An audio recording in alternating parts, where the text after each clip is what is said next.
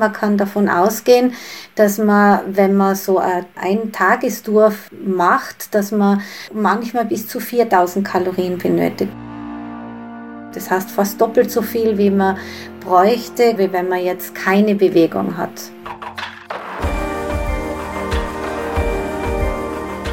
Hallo, ich bin die Kadi und ich sitze hier mit den anderen beiden Bergfreundinnen Toni. Hallo. Und der Anna. Hallo. Bergfreundinnen, nur falls ihr es vergessen haben solltet, ist der Podcast für dein Leben mit den Bergen. Und Leute, unser Leben besteht gerade aus einem Countdown. Der läuft nämlich. In weniger als einer Woche geht's für uns los auf Alpenüberquerung. Ja, und weil wir nur noch so wenig Zeit haben, bis wir unterwegs sind, gibt's von uns diese Woche ausnahmsweise zwei Folgen, ganz dicht, nämlich am heutigen Montag und wie gewohnt am Donnerstag dann auch gleich noch. Und insgesamt gibt's zu unserer Alpenüberquerung ja schon zwei Folgen oder insgesamt zum Thema Alpenüberquerung. Letzte Woche hat Toni uns Tipps zum Training mitgebracht und in der Woche davor gab's von Anna alles über Routenplanung und Sicherheit. Und zu dieser Folge von Anna haben wir auch noch einen richtig coolen Profi-Tipp bekommen zum Thema Wanderkarten von unserem Hörer Roman, den wir euch natürlich, also den Hörer und den Tipp, wollen wir euch nicht vorenthalten. Er schlägt nämlich vor, ja, servus, hier spricht der Roman. Ich hätte noch eine Ergänzung zu eurem letzten Podcast zu machen. Da war der Tipp, dass man äh, aus Wanderkarten den entsprechenden Teil ausschneidet und dann mitnimmt für die jeweilige Etappe. Und meine Idee wäre, äh, dass ihr stattdessen ähm, wasserfestes DIN A4-Papier euch äh, besorgt. Und äh, mit dem wasserfesten Papier geht ihr dann in einen Copyshop an einen Fotokopierer. Da gibt es auch so einen Landkartenmodus und kopiert euch einfach aus euren äh, Karten die entsprechenden Etappen dann auf das Papier runter. Das hat den Vorteil, A, dass die Karten natürlich heil bleiben und sie wieder verkaufen könnt oder weiter benutzen könnt, ganz einfach. Das Papier ist ja wasserfest, das heißt, es kann auch mal im Regen benutzt werden, ohne dass es wie eine Karte dann entsprechend äh, zerfällt. Die Rückseite kann man dann gegebenenfalls, wenn ihr wollt, dann auch noch äh, zu Hause mit dem Laserdrucker äh, mit Etappeninformationen äh, bedrucken. Dann könnt ihr auch, wenn ihr so eine Etappe durchwandert habt, entsprechend dann äh, die äh, Seite wegschmeißen und äh, ein bisschen Gewicht einsparen. Ja, bin mir jetzt nicht so sicher, ob man so viel Gewicht spart tatsächlich, ähm, wenn man jedes Gramm zählt, Toni, jedes Gramm zählt. Aber ansonsten eine ziemlich coole Idee. Ich fasse noch mal kurz zusammen, ähm, weil die Soundqualität ja so ein bisschen mittelmäßig war. Also der Roman schlägt vor, einzelne Etappen auf wasserfestes Papier zu drucken, statt aus Karten rauszureißen, was äh, gar nicht so schlecht ist, ne? weil er hat viele Vorteile. Erstens, Wanderkarte bleibt heile, man kann sie weiterverwenden oder noch verkaufen, wenn man sie loswerden möchte ist wasserfest wegen wasserfestem Papier. Und wie wir gerade schon gesagt haben, man kann sie wegwerfen, wenn die Etappe durchgelaufen ist und spart ein paar Gramm. Oder hinterher mit ins Fotoalbum heften. Toni, du hast dich für uns diese Folge damit beschäftigt, wie wir nicht nur uns gut für die Alpenüberquerung vorbereiten, sondern gut durchkommen vor allem. Also wie wir die mehreren Tage Wandern am Stück und Bergsteigen gut überleben. Genau, so eine Mehrtagestour wie eine Alpenüberquerung ist ja für unseren Körper schon eine kleine Herausforderung, denn anders als bei Tagestouren können wir da nach einer anstrengenden Etappe nicht einfach am nächsten Tag entspannen und äh, Netflix gucken und keine Ahnung was machen, sondern müssen direkt weiter. Und das ist natürlich schon anstrengend auf Dauer. Ja, auf jeden Fall. Aber wer konnte dir dazu was sagen? Mit wem hast du darüber gesprochen? Ich habe mir wieder Tipps von der Sportwissenschaftlerin und Bergführerin Miriam Limmer und von der Diätologin Alice Angermann geholt. Und ich kann gleich mal ein paar Good News spoilern. Gerade so die klassischen in Anführungszeichen Wehwehchen wie Blasen oder Rückenschmerzen, denen sind wir nicht ganz hilflos ausgeliefert. Tipp 1. Trinken, trinken, trinken. Leute, ich weiß. Es klingt schon fast ein wenig ausgelutscht, aber man kann es einfach nicht oft genug sagen. Trinken ist wichtig. Und gerade bei Bergtouren müssen wir unbedingt auf eine ausreichende Flüssigkeitszufuhr achten, erklärt Sportwissenschaftlerin und Bergführerin Miriam Limmer. Also in der Höhe verliert man wirklich viel Flüssigkeit. Wir wandern den ganzen Tag, das heißt wir schwitzen, vielleicht haben wir noch eine hohe Sonneneinstrahlung und in der Höhe ist die Luft trockener als auf normal Null und kälter. Das heißt, die Einatemluft, die muss angefeuchtet werden. Die kommt ja nicht so trocken in unserer Lunge an. Das wäre fatal. Das heißt, auch da verbrauchen wir Flüssigkeit. Also wir haben einen sehr viel höheren Flüssigkeitsbedarf in der Höhe und beim Wandern, als wir das so aus unserem Alltag kennen. Und damit wir alle genug trinken und trotzdem unterwegs nicht so viel schleppen müssen, empfiehlt Miriam die Kameltechnik. Ja, man muss immer überlegen beim Wandern und Bergsteigen, was ist praktikabel. Also es ist ja selten praktikabel, vier Liter Wasser mitzutragen, sondern man wendet schon häufig die Kameltechnik an morgens auf jeden Fall viel trinken, über den Tag was dabei haben und das dann auch wirklich trinken, sodass man da nicht auch nur annähernd in so eine Dehydration irgendwie reinkommt. Und abends wird man aber auch wieder mehr trinken. Also es ist schon eher so eingeklammert, morgens und abends viel trinken. Und dann abends, je nachdem, wo man unterwegs ist, sich auch wirklich irgendwie ein Liter oder eineinhalb Apfelschorle, Wasser, wie auch immer, auf der Hütte gönnen, auch wenn das vielleicht teurer ist, und sich hinsetzen und das das auf jeden Fall trinken. Es ist aber nicht nur wichtig, dass wir auf Tour genug trinken, sondern auch, dass wir rechtzeitig damit anfangen. Diätologin Alice Angermann berät SportlerInnen in ihrer Ernährung und hat dafür einen Richtwert stündlich einmal stehen bleiben und was trinken und da reicht auch am Anfang das Wasser. Die ersten ein, zwei, drei Stunden, außer es war eine sehr intensive Einheit, wo man viel geschwitzt hat, dann äh, muss man früher mit diesen Elektrolyten beginnen oder mit diesen Isotonengetränken. Aber ansonsten würde es mit Wasser zuerst reichen. Dann kann man auch sagen, man isst einmal eine Banane dazu oder irgendein Stück getrocknete Marillen, damit man wieder ein paar Elektrolyte bekommt. Und da sind wir schon beim nächsten Essential, das uns auf jeden Fall auf einer Alpenüberquerung begleiten sollte. Isotonische Getränke.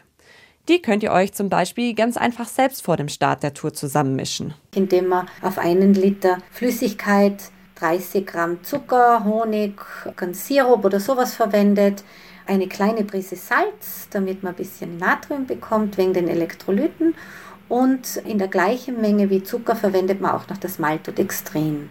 Als Flüssigkeit könnt ihr ganz einfach Wasser oder auch Tee hernehmen. Und an dieser Stelle noch kleine Service-Zusatzinfos. Maltodextrin ist geschmacksneutral und wird aus Stärke gewonnen. Es setzt sich aus Maltose, das ist der Malzzucker, und Dextrose, das ist Traubenzucker zusammen. Daher kommt auch der Name Maltodextrin. Wenn ihr euch jetzt euren eigenen isotonischen Drink zusammenmischen wollt, könnt ihr euch das Maltodextrin einfach online bestellen oder auch in vielen Apotheken kaufen. Wenn ihr jetzt eher so der Geltyp seid und eure Elektrolyte über spezielle Sportgels zu euch nehmen wollt, Achtet beim Kaufen darauf, dass Natrium darin enthalten ist. Laut Alice hilft dieser Mineralstoff nämlich dabei, schnell eure Energie und eure Elektrolyte wieder aufzufüllen. Tipp 2. Esst gut und vor allem genug. Auf einer Alpenüberquerung machen wir jeden Tag Sport und verbrennen dabei natürlich auch einen Haufen Energie. Die müssen wir unserem Körper durch rechtzeitiges, aber auch ausreichendes Essen wiedergeben, um nicht in ein gefährliches Defizit zu kommen. Man kann davon ausgehen, dass man, wenn man so ein Tagestour macht, dass man manchmal bis zu 4000 Kalorien benötigt. Das heißt fast doppelt so viel, wie man bräuchte, wie wenn man jetzt keine Bewegung hat. Erklärt Alice Angermann. Tagestour berechnet man jetzt mit zwei, drei Stunden am Vormittag, zwei, drei Stunden am Nachmittag. Also da ist schon relativ ein hoher Energieverbrauch. Und deswegen ist es ja so, dass man empfiehlt, mit möglichst energiedichten Lebensmitteln zu arbeiten, damit der Rucksack auch nicht zu schwer wird, sondern dass man wirklich sagt, man nimmt Lebensmittel wie Nüsse oder Trockenfrüchte, die auf wenig Volumen eine hohe Energiequelle haben. Neben Nüssen und Trockenfrüchten eignen sich für unterwegs auch sehr gut Müsliriegel. Bei denen solltet ihr aber einen genauen Blick auf die Zutatenliste werfen. Wenn nämlich bei den Zutaten der Zucker weit vorne steht, auch in Form von Honig oder Dattelsirup oder was auch immer, dann kann man davon ausgehen, dass das eher Energieschub ist ein relativ schneller Energieschub, dann gekoppelt zwar oft einmal an längeren Kohlenhydratketten, also an Vollkorn, dann kann man davon ausgehen, dass er auch längerfristig mehr Energie gibt. Ansonsten sind so Müsli-Riegel, die auch oft Schokoladeüberzug haben oder so, die sind meistens eine schnelle Energiequelle. Also da muss man schon die richtigen Müsli-Riegel auswählen. Besonders gut sind also Müsli-Riegel, die aus Vollkorn, Nüssen und Dörrobst bestehen. Wer auf Nummer sicher gehen möchte, kann sie auch im Vorfeld ganz einfach selber backen. Ein Müsli-Riegel-Rezept von Alice haben wir euch in unsere Shownotes gepackt. Tipp 3. kein Alkohol und keine Süßigkeiten unterwegs. Ja, es fällt mir auch ein wenig schwer, aber ich muss an dieser Stelle alle Gipfelbier-Fans unter euch enttäuschen. Denn das Gipfelbier ist einfach keine gute Idee. Und schuld daran ist natürlich der Alkohol, der nämlich vor allen Dingen auch die Regeneration verlängert und auch für die mentale Stärke am Berg ziemlich gefährlich ist, also dass die Konzentrationsfähigkeit dadurch beeinträchtigt wird. In der Hütte kann man sehr wohl einmal am Abend ein Bier trinken, auch mit Alkohol, aber man muss einfach wissen, dass das wirklich auch auf die Regeneration einen Einfluss nimmt. Wenn ihr also während der Alpenüberquerung auf Alkohol verzichten wollt oder eh keinen trinkt, hat euer Körper mit Sicherheit nichts dagegen. Und es gibt ja auch gute Gipfelbier-Alternativen. Zum Beispiel das alkoholfreie Weißbier oder Weizen. Das ist sogar nicht nur okay, sondern nach einer anstrengenden Tour mit richtig viel Schwitzen eine absolute Empfehlung. Es ist gut, weil das hat wirklich einen sehr schönen Elektrolytanteil, so dass man wirklich das, was man übers Schwitzen verliert, wieder auffüllen kann. Es hat dazu noch einen Vitamin B-Anteil, der ja auch sehr wichtig ist. Also an und für sich ist dieses alkoholfreie Weizen oder alkoholfreie Bier auf der Hütte sicher etwas, was dem Körper Gutes tut. Neben dem Alkohol gibt es aber noch ein weiteres Tabu vor und auch während einer Tour sehr süße Sachen, die nämlich die Energie schnell zur Verfügung stellen, aber genauso schnell auch wieder aufgebraucht sind. Das heißt, wenn ich jetzt vielleicht nur mehr Viertelstunde zum Gipfel habe und ich verwende da dann irgendeinen Traubenzucker oder was Süßes, werde ich das fast als Doping sehen und kann vielleicht nur bis zum Gipfel, muss aber wissen, dass ich dann wieder dort meine Reserven wieder auffüllen muss das heißt, Süßes kann ziemlich gefährlich werden, wenn ich das von Anfang an einsetze, weil dann muss ich mir immer wieder diesen Booster geben. Deswegen sollten Süßigkeiten eher als Nachspeise oder eben kurz vorm Ziel verzehrt werden, aber nicht zwischendrin. Also, Schokolade, Gummibärchen und sonstiger Süßkram bringen unterwegs nur für sehr, sehr kurze Zeit Energie. Um die Speicher längerfristig wieder aufzufüllen, solltet ihr also lieber zu einer Schwarzbrotbrotzeit oder die eben erwähnten Müsli-Riegel greifen. Tipp 4. Nutzt die Zeit auf der Hütte und tut eurem Körper etwas Gutes. Bei einer Alpenüberquerung gilt der Grundsatz, nach der Tour ist vor der Tour. Denn wenn wir nach einer Tagesetappe in der Hütte ankommen, haben wir nur wenig Zeit, um unsere Körper auf den nächsten Tag vorzubereiten. Deshalb gönnt euch was. Denn jetzt ist es wichtig, dass wir unsere leer gewanderten Speicher wieder auffüllen. Mit ausreichend Essen, mit ausreichend Trinken und vielleicht auch mit ein paar kleinen Regenerationsübungen, die uns Kadis Physio Eike Hirschmann noch als Sprachnachricht rübergeschickt hat. Also das Einfachste ist halt, je nachdem, wo ihr unterwegs seid, je nach Wettersituation, kalte Bäche, Wasser, einfach in kaltes Wasser steigen, Wasserbad bis zu, zum Knien, bis zur Hüfte oder wenigstens die Füße. Einfach um den Blutfluss nochmal wieder anzuregen, Durchblutung und damit Stoffwechsel natürlich. Das andere ist mein Lieblingsthema Dehnen, dass man zumindest abends einmal kurz, wenn man irgendwo angekommen ist, ein bisschen Oberschenkel durchdehnen, vielleicht den Rumpf ein bisschen leicht mobilisieren, Sprunggelenk nochmal ganz locker leicht ein bisschen bewegen mit leichten Dehnungen für die Wadenmuskulatur. Dehnung einfach ja, so eine gute Minute, anderthalb Minuten einfach leicht locker halten. Es schon eine Dehnung kommt, aber wir vor allen Dingen einfach die ähm, Durchblutung anregen. Ja? Nicht unbedingt so, so einen richtig heftigen Stretch, das braucht es definitiv nicht. Und wenn ihr noch ein, zwei Zentimeter Platz in eurem Gepäck habt, finde ich auch immer genial, hier so ein Gummiband, die sogenannten Flossingbänder. Einfach Oberschenkel einmal rumwickeln, Wadel rumwickeln, Sprunggelenk und dann damit nochmal locker paar Sekunden einfach sich bewegen, dass auch dadurch einfach nochmal der Blutfluss im Endeffekt angeregt wird. Sollten eure Beine allerdings nach ein paar Tagen unterwegs ungewöhnlich müde und schwer sein, empfiehlt Miriam Limmer, die weitere Tourenplanung vielleicht ein wenig umzugestalten. Wenn man jetzt wirklich Schmerzen hat, dann sollte man überlegen, ob man nicht einen Pausentag einbaut und seinem Körper die Möglichkeit gibt, meinen Tag wirklich zu erholen ohne Belastung und dann lieber wieder ohne oder mit sehr viel weniger Schmerzen weiterzugehen. Warum ihr darüber hinaus bei der Planung unbedingt Puffertage mit einplanen solltet, könnt ihr auch nochmal in einer unserer letzten Folgen mit dem Titel Routenplanung, Organisation und Sicherheit nachhören. Tipp 5. Gestaltet eure Hüttenmahlzeiten abwechslungsreich. Also wenn ich an Hüttenessen denke, kommen mir sofort Klassiker wie Kässpatzen, Kaiserschmarrn und Co. in den Kopf. Und je nachdem, wo ihr auf eurer Alpenüberquerung übernachtet und wie gut die jeweilige Hütte an das Versorgungsnetz angeschlossen ist, kann schon gut sein, dass euch das alles auf der Speisekarte entgegenlachen wird. Und Good News, da können wir laut Alice Angermann sogar gerne mal zulangen. Zumindest ein paar Mal. Also im Grunde genommen ist es sicher gut, Abwechslung zu machen. Also dass man sagt, okay, äh, da riecht's wunderbar nach Kässpätzen, die schauen toll aus, da schlage ich mal zu. Das kann der Körper sicher vertragen, weil er einfach wirklich bis an die Reserve oft einmal aufgebraucht ist. Wichtig ist, dass man so deftige Kässpätzen auch irgendwie versucht, ein bisschen zu ergänzen. Die meisten Hütten haben Salate oder irgendein Gemüse, das sie zusätzlich noch anbieten. Oder man, man nimmt es mit auch im, im Rucksack, dass man ein bisschen äh, aufgeschnittenes Gemüse selber noch mitnimmt.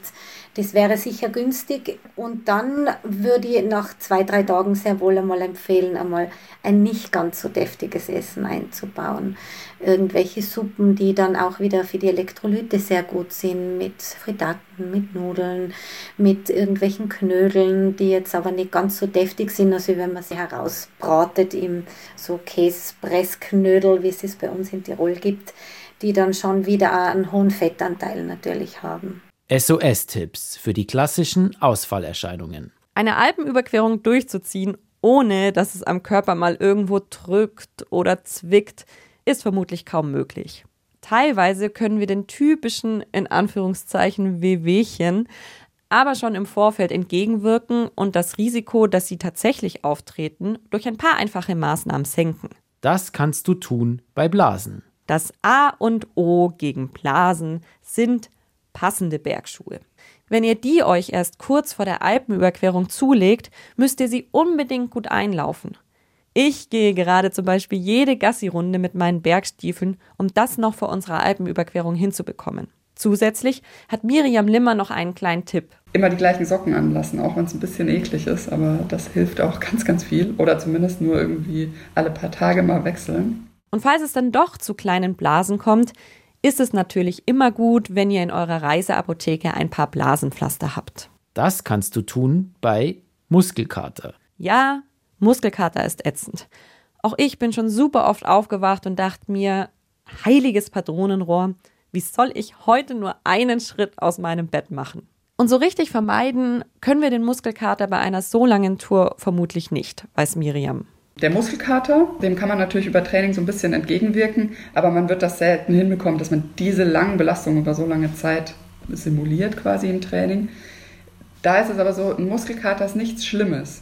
Wenn man dann am nächsten Morgen wieder losgeht, das kennen wir alle, oder? Dann die ersten 15 Minuten denkt man sich, oh mein Gott, wie soll ich den Tag überleben? Mir tun die Beine weh. Und dann so nach 20 Minuten oder spätestens 30, da hat man sich meistens eingelaufen. Also dann ist der Organismus schon wieder an die Belastung so ein bisschen angepasst und dann tut es auch nicht mehr so weh. Sollten euch also trotz Regenerationsübungen am Abend am Morgen die Beine schmerzen, heißt die Lösung ganz einfach Augen zu und durch. Das kannst du tun bei Rückenschmerzen. Bei einer Alpenüberquerung hat man einfach eine Menge Zeug dabei. Und dementsprechend schwer ist auch der Rucksack, den wir tragen müssen. Damit wir nicht schon nach dem ersten Tag von Rückenschmerzen gequält werden, sollten wir im Vorfeld zwei Dinge beachten. Das eine ist wirklich vorher auch mit einer starken trainierten Rückenmuskulatur hinzugehen. Das zweite ist aber auch wirklich, sich die Zeit nehmen, den Rucksack richtig anzupassen. Und am besten nicht auf der Tour, sondern auch schon vorher. Also wirklich, ist die Rückenlänge meines Rucksacks gut eingestellt? Trage ich wirklich viel Gewicht auf der Hüfte oder habe ich alles auf meinen Schultern, was ja dann also diese Druckschmerzen auslöst. Und auch da während der Tour immer mal variieren, nicht so immer nur das eine und dann versteift man da. Also da kann man, kann man echt richtig viel machen. Checkt also wirklich, bevor es losgeht, euren Rucksack. Passt er euch und ist er richtig eingestellt? Falls ihr euch da unsicher seid, fragt lieber noch einmal im Outdoor-Geschäft eures Vertrauens nach oder schaut euch Tutorials im Internet an. Das kannst du tun bei Durchfall. Jap, auch darüber müssen wir sprechen. Denn eine Alpüberquerung kann auch unseren Darm ein wenig aus dem Konzept bringen. Sollten sich da Unregelmäßigkeiten bemerkbar machen, sollten wir die nicht einfach wegignorieren, erklärt Diätologin Alice Angermann. Dann muss man sogar sehr gut darauf achten, weil der Durchfall oder der leichtere Stuhlgang, äh, es muss noch gar kein Durchfall sein, hat natürlich mehr Wasser. Das heißt, ich muss noch mehr Flüssigkeit zu mir nehmen. Und was in jedem Rucksack gehört, sind getrocknete Heidelbeeren. Einfach so eine kleine Handvoll, also das brauchen nicht viele sein. Aber wenn man merkt, dass man auf der Tour immer wieder ein sehr weichen Stuhl hat, dann kann es nicht nur sein, dass der Darm eine vermehrte Durchblutung hat durch die Bewegung und daher dieser weiche Stuhl passiert, sondern auch häufig durch vielleicht Bakterien oder eben auch das Wasser manchmal nicht ganz sauber. Dann kann man mit diesen getrockneten Heidelbeeren einmal ein bisschen Beruhigung für den Darm sich holen, bevor man wirklich auf Medikamente zurückgreift. Solltet ihr aber wirklich Probleme bekommen und euch gar nicht gut fühlen, solltet ihr auf jeden Fall absteigen und bei einer Ärztin oder einem Arzt vorbeischauen. Zu guter Letzt drücke ich euch und natürlich auch uns Bergfreundinnen die Daumen, dass wir alle mit diesen Tipps gut durch unsere Alpenüberquerung kommen und sie das einmalige Erlebnis wird, von dem wir jetzt schon alle träumen. Und fühlt ihr euch jetzt perfekt vorbereitet, dass ihr mit gut trainierten Körpern und totaler Motivation in wenigen Tagen losstarten könnt. Also deine Folge ähm, macht das sehr gut. Ob ich mich dann gut vorbereitet fühle, ist ein anderes Thema. Aber äh, super Tipps drin, ja. Ja, also ich fühle mich jetzt ehrlich gesagt schon ein bisschen besser vorbereitet und habe ein feineres Gewissen, wenn ich meine Socken doch nicht allzu oft waschen werde und länger anbehalten werde, habe ich nämlich noch einen anderen Grund als Faulheit. Und diese Sache mit dem Energieverbrauch, also dass das mal quantifiziert ist, weil man sich das, also bisher habe ich mir das eigentlich immer nur gedacht, aber einfach jetzt zu wissen, dass ich ruhig einfach an einem Wandertag doppelt so viel essen kann wie an einem Bürotag, das finde ich irgendwie spannend und lehrreich. Mhm. Muss man mal schauen, ob man es überhaupt schafft, ne? Ja. Ja, das ist so ein bisschen der Punkt, finde ich, weil ich kenne so vom Radlfahren, da tue ich mir echt schwer, so viel nachzuladen, wie eigentlich rein müsste. Mhm. Also das finde ich schon spannend, das Thema Energie nachladen. Aber im Zweifelsfall trinkt man halt ein Bier. Nicht? ein alkoholfreies Bier. Ein alkoholfreies Bier. Und bevor wir uns jetzt verabschieden, wollen wir noch eine kleine Überraschung raushauen. Wir werden auf der Alpenüberquerung nicht nur versuchen und es hoffentlich auch schaffen, jeden Tag für euch eine neue Folge zu machen, ja. sondern es kommt noch was anderes dabei raus. Ihr könnt uns dann nämlich auch mal sehen und nicht nur hören in einer Doku für das BR Fernsehen und eine Webserie gibt's auch. Ihr müsst euch allerdings noch ein bisschen gedulden, dauert nämlich noch bis nächstes Jahr. Und es lohnt sich, auf die Webserie zu warten und auf die BR-Doku, weil nämlich selbst wenn ihr alle unsere Unterwegsfolgen angehört haben werdet, wird es dann noch was Neues geben. Nämlich werden wir auf unserer Route jeden Tag eine spannende Bergfrau treffen, die uns einen Streckenabschnitt über begleitet und uns die Alpen aus ihrer Perspektive zeigt. Also seid gespannt. In der nächsten und letzten Folge, bevor es dann losgeht, nehmen wir euch dann mit zum Rucksackpacken. Wir haben uns dafür extra vor ein paar Tagen getroffen und unsere Rucksäcke Probe gepackt. Und in der Folge erfahrt ihr dann zum Beispiel, mit welchen Schuhen wir losziehen und auch ganz wichtige Frage, wie viele Unterhosen wir mitnehmen. Sehr wichtige Fragen auf jeden Fall. Wenn ihr Bock habt, dann könnt ihr auch gerne mal bei uns auf Instagram vorbeigucken.